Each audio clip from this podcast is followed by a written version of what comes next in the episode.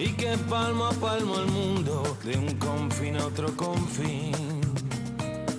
Hoy tomo mi último rumbo, desde mi cuerpo hasta el tuyo, desde donde estoy a ti.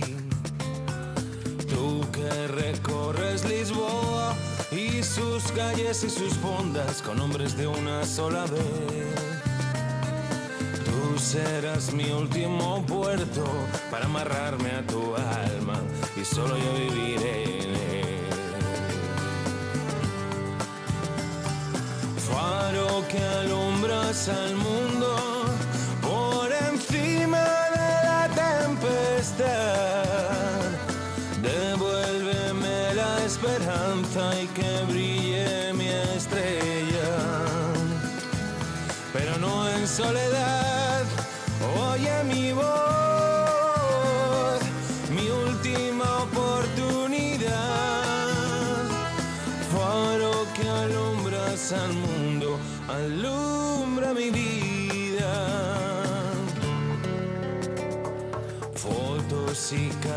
marchitas de cuando planes y sueños aún vivían en su piel. Dos vidas en dos maletas entre Lisboa y Madrid en una estación de tren.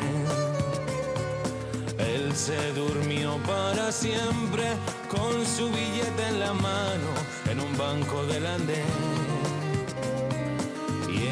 Se apagó de golpe como se apaga una vela después del amanecer. Faro que alumbras al mundo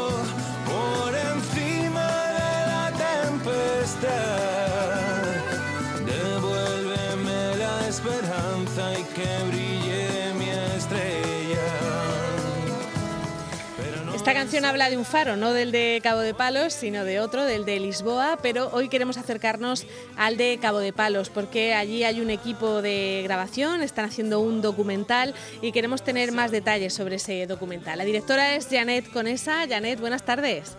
Hola, buenas tardes. Bueno, hoy estáis todavía por allí haciendo ese, ese rodaje. Sí, sí, sí, de hecho hoy es el, es el segundo día, todavía nos quedan unas largas jornadas aún. Bueno, eh, ¿qué, es lo que tenéis previsto grabar? Creo que era una semana de rodaje o, va a ser algo más. Sí, en principio va a ser una semana de rodaje, aunque también tenemos la cámara alquilada para el sábado y el domingo por si nos falta tiempo. Y bueno, tenemos pensado grabar, ya acabamos de grabar con José Luis Gandolfo, el farero más ilustre del faro, quinta generación de fareros. Esta tarde, de hecho, vamos al faro a coger unos planos allí. Mañana vamos a hablar con Jesús, último farero que habita en el faro de Cabo de Palos.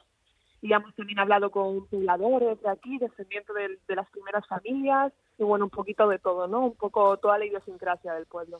Eh, claro, porque vosotros en realidad el documental es, es más de fareros que del faro, ¿no? Es más de las personas. Eh, es un poco de todo. Nosotros hablamos del faro y del pueblo de Cabo de Palos, pero a través de sus ojos de los fareros. Ah, cogiendo y aprovechando el dato, ¿no? También de, de que se van a extinguir. Y ent- entonces una forma de, de darles voz a ellos y que ellos den voz al pueblo. Ujú. Hablas del, del último farero, no sé si está en, en activo. El, sí, Jesús Álvarez sigue viviendo en el faro a Ujú. día de hoy y sigue trabajando allí, sigue haciendo sus labores de farero. De hecho, cuando él ya se jubile y se vaya del faro, ya no va a haber nadie que viva más en el faro de Cabo de Palos. ¿Y eso va a pasar en el resto de, de faros también de, de España o, o solo en este de Cabo de Palos? No, no, eh, el farero está en peligro de extinción. El farero, ha- hay unos fareros que tienen más labores administrativas, que también son fareros, pero de los fareros que actualmente viven en los faros, no, sé, no te puedo decir exactamente la cifra, pero son poquitos más de 30. Y cuando esas personas se, se jubilan, que todos son ya de, de la quinta de Jesús, ¿no? De entre los 50 y algo y tal, cuando eh, esos fareros se jubilen ya no va a haber más personas que vivan en los faros. Esto es como, como dicen en la administración, son plazas a extinguir, ¿no? Y ya no se van a, a volver a, a convocar todos esos eh, empleos en faros. ¿Y qué te llamó la atención o qué os llamó la atención en, al equipo para, para animaros a hacer este, este documental? Sobre todo fue la, la historia de Cabo de Palos, porque Sergio, el productor, es quien organiza las visitas al, al faro. Y entonces, claro, él estuvo investigando la historia Y cuando me la cuenta a mí es como, madre mía, si es que tenemos que hacer un documental. Aquí en Cabo de Palos hubo un naufragio que fue prácticamente como el Titanic, ¿no? De hecho le llaman el Titanic del Mediterráneo. También aquí en, en aguas de Cabo de Palos que, surgió la, la batalla naval más importante de toda la guerra civil y así una serie de historias que, que te llevan a decir, esto hay que contarlo, ¿no? Porque la gente no lo sabe. Entonces, sobre todo también cuando hablas de, de Cabo de Palos, tienes que hablar de su faro y sobre todo de los fareros y también como se van a extinguir es como que nos dieron todos los ingredientes para hacer el documental. Claro, verdaderamente el faro, o sea, el eh, Cabo de Palos lo que pasa es que eh, no, no, nos hacemos a la idea de que sea un lugar peligroso, ¿no? No parece que evoque, eh, pues como otros, como otros faros, a lo mejor, no sé, de Escocia o de Galicia, ¿no? Que tienen, parece más, más peligro, pero si hace falta un faro es porque verdaderamente hay un peligro en las costas, ¿no? y cumple su función.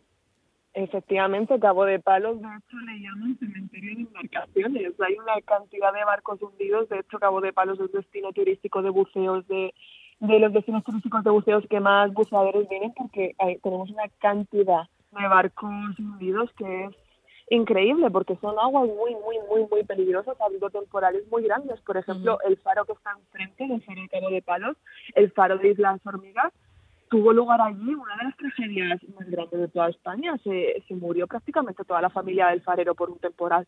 Entonces son, son aguas muy, muy, muy peligrosas. Sí, verdaderamente eso, no, no nos damos cuenta, pero esos faros existen porque verdaderamente allí hay, allí hay peligro. Y bueno, decías lo del naufragio del, del Sirio. No sé si vosotros eh, vais a hacer algo también submarino o vuestro plan de rodaje es, es todo en, en superficie.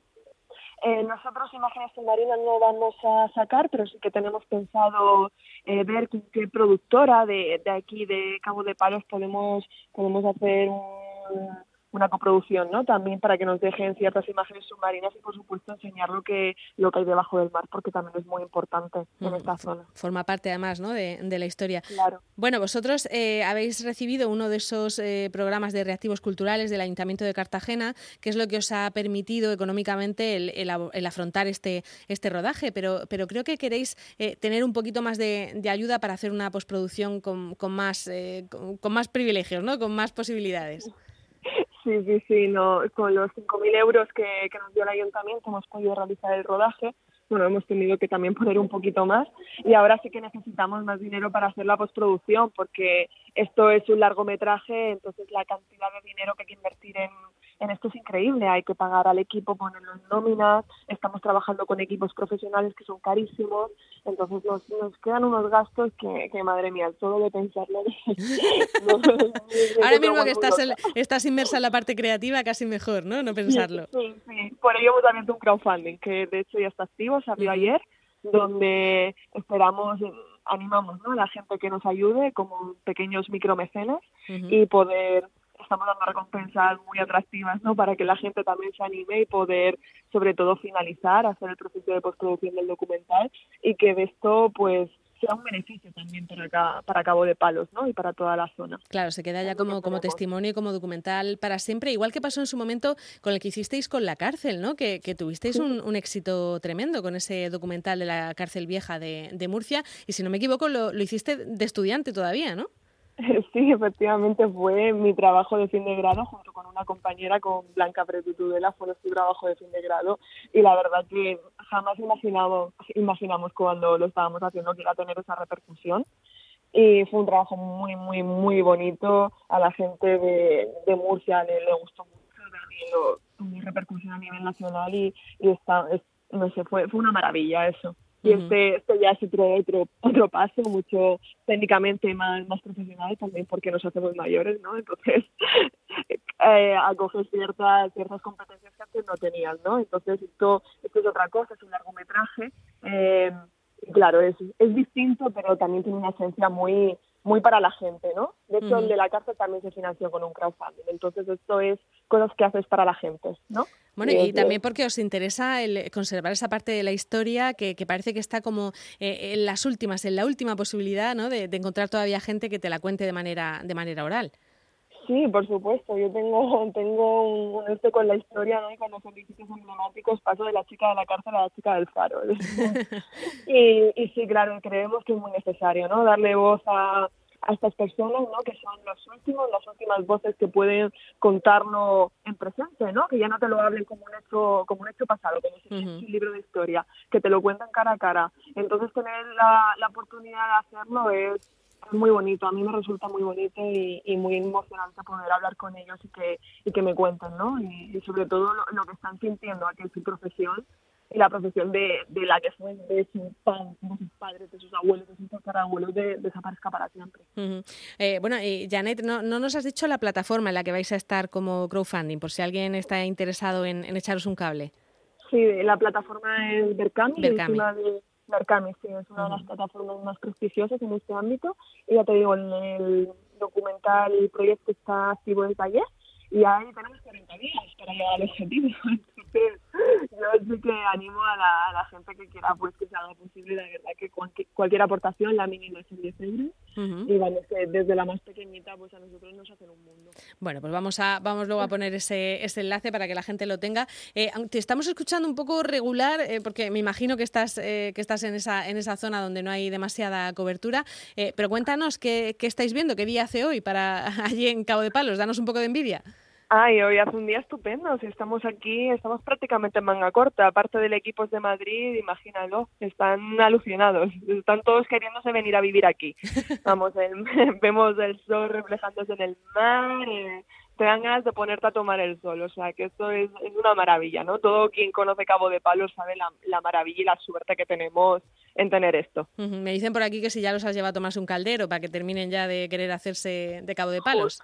Eh, justamente ahora tenemos una recreación, ¿no? Que hacemos que, que el farero se coma un caldero y nos lo están aquí cocinando, justamente ahora.